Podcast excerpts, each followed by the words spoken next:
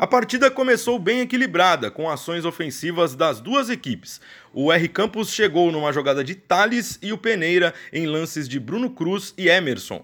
No entanto, apesar da paridade nas jogadas, foi o time azul do R Campos que abriu o placar com um golaço em chute cruzado de Renan.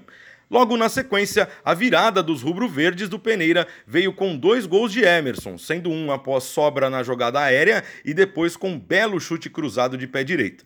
Porém, o R Campos não estava satisfeito com o resultado e buscou o empate conquistado após boa trama do ataque e gol de Thales para o time negro celeste, igualando o jogo em 2 a 2. Já na etapa final, o Peneira teve muitos problemas na criação de jogadas e o R Campos aproveitou para passar à frente do marcador. Em lance individual, Luciano fez a jogada pelo meio e bateu de bico para fazer 3 a 2.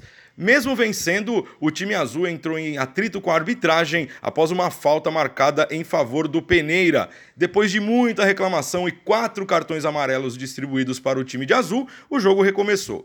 Enquanto o Rubro Verde seguia com dificuldades para finalizar, tendo apenas chutes perigosos com Emerson e Bruno Cruz, o R Campos seguiu pressionando e o Andy teve chance clara de ampliar, mas não fez. No entanto, o quarto gol azul saiu dos pés de Thales. Punidos com cartões amarelos, o R Campos ficou pendurado com o número de faltas e deu esperança ao Peneira, que em um shootout diminuiu com um gol de Jonas e na sequência empatou em 4 a 4 com Bruno Cruz em um golaço.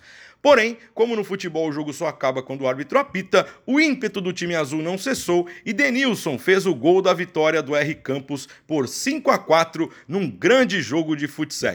Dono de 100% de aproveitamento na Série A, com 4 gols e com 4 jogos e 4 vitórias, o líder R Campos enfrenta o daqui pro bar na quinta rodada. Já o Peneira faz o quinto jogo da equipe no duelo contra o Inter FC.